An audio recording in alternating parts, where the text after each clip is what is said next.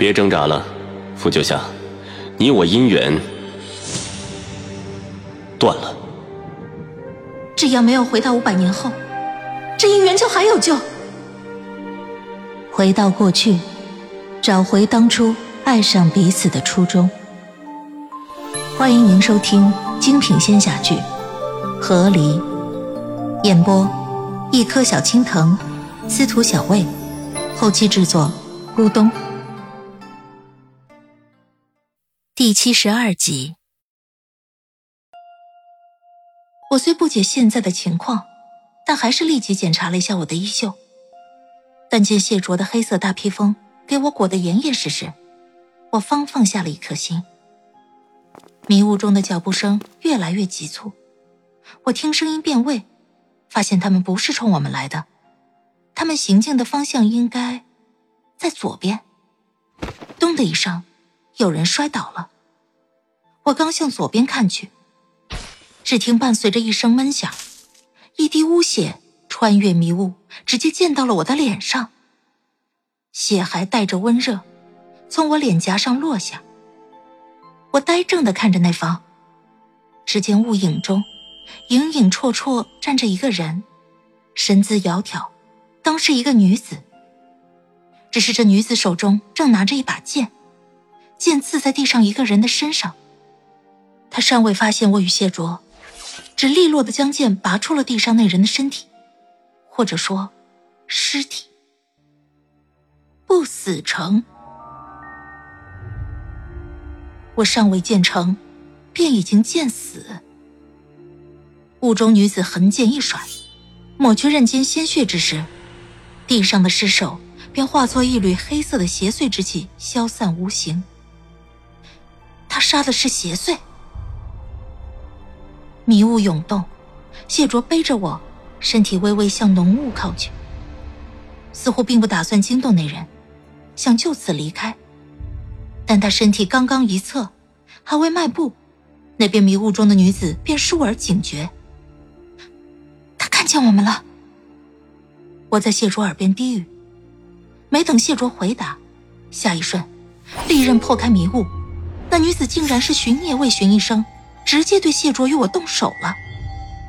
白刃逼至身前，谢卓闪身躲过，他没有用任何武器，反手一掌击在女子的手腕。女子手腕仿佛瞬间僵麻，谢卓轻易的将她的剑夺了过来。一招时间，不过瞬息，那女子回身如风，又迅速退回了迷雾之中，随后头也不回的跑了。我在谢卓背上看得有些愣住。呃，就这，这么迅猛的攻击，我以为至少还得过两招的。交手之下，他知道自己没有胜算。谢卓将剑擦了一下，递给我，背上。我醒来之后，我的武器便不见了，应该是在我无意识里与谢卓打斗的时候弄掉了。我老老实实从他手里拿过剑，挂到了我的背上。他此前杀了一个邪祟，想来他做的事应该与我们昆仑守备军差不多。他为什么对我们动手？难道察觉出了我身上的邪祟之气了？只要没人看见你的皮下经络，便不会有人察觉出你的邪祟之气。那他为什么对我们动手？不死城没有信任，皆是敌人。为什么？谢卓瞥了我一眼，继续向前。因为城里任何人都可能是邪祟。我一愣。尚未察觉这件事有多可怕，邪祟不都能认出来吗？这么多年里，但凡我见过的邪祟，或者被邪祟之气感染的人，他们身上都有很明显的特征。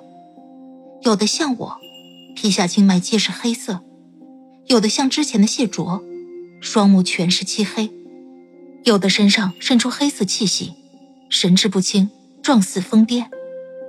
唯一难辨别的，便只有那荆南守一人。可之前昆仑所有人都认为他是上仙之身，所以才可以将自己的身份隐藏那么久。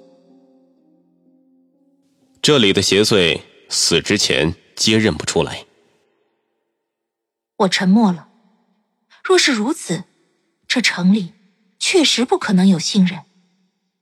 没有人能确定谁是邪祟，谁不是邪祟。所有人都会互相猜疑、戒备，更甚者是各种血腥的杀戮。邪祟会杀人，屠戮邪祟的人也会杀人。被怀疑是邪祟的人，为了自保，更会杀人。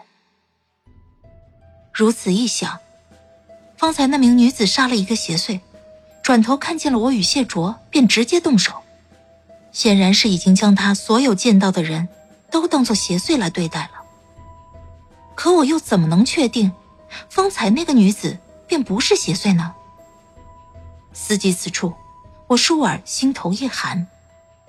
我刚来此处，便已开始如此想：这城里的人，每天如此，得斗成什么样子？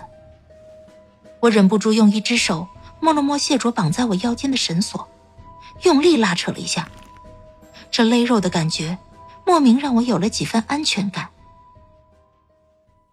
谢卓，我们千万不能走散了。我想到梦里那人，他说他是所有人。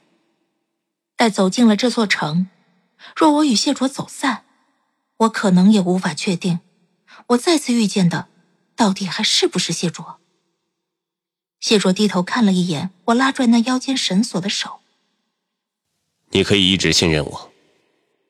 他又一次强调了他之前说过的话：不要相信任何人，除了我。什么意思啊？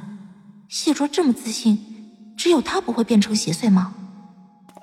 伴随着谢卓的脚步，我已经能渐渐的在迷雾中看清前面不死城的高大城墙轮廓了。数百丈高的城墙，宛如巍峨的大山，携着满满的压迫感向我袭来。越走越近，我隐约看到了城墙上的一些小黑点。我眯眼仔细一看，竟发现那些黑点全是钉死在墙上的尸首。百丈高的墙上，有的尸首尚余鲜血，有的仅有头骨或残破的衣裳。城墙之下，累累白骨，无人收拾，任由他们堆积。一块块，一层层，已经将城墙角淹埋。我心神震颤，是邪祟吗？邪祟死后只会化作黑色的气息消散。这件事我是知道的，我只是不愿相信，这些尸首与白骨皆是。这些都是不死城里误杀之人。我心胆皆寒。为什么要将他们钉在城墙之上？谢卓沉默下来，没有回答。我以为他会像之前那样，不再回答我的问题。毕竟，像今天这样有问有答的时刻，在我们过去的生活里实在稀罕。我也没有强求他。在如此惊骇的场景前，我头脑已然懵了。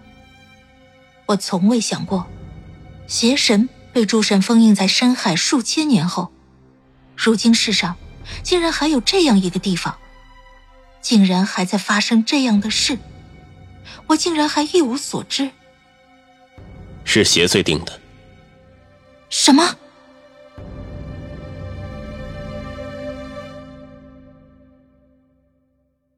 亲爱的听众朋友，本集已播讲完毕，感谢您的收听，欢迎订阅。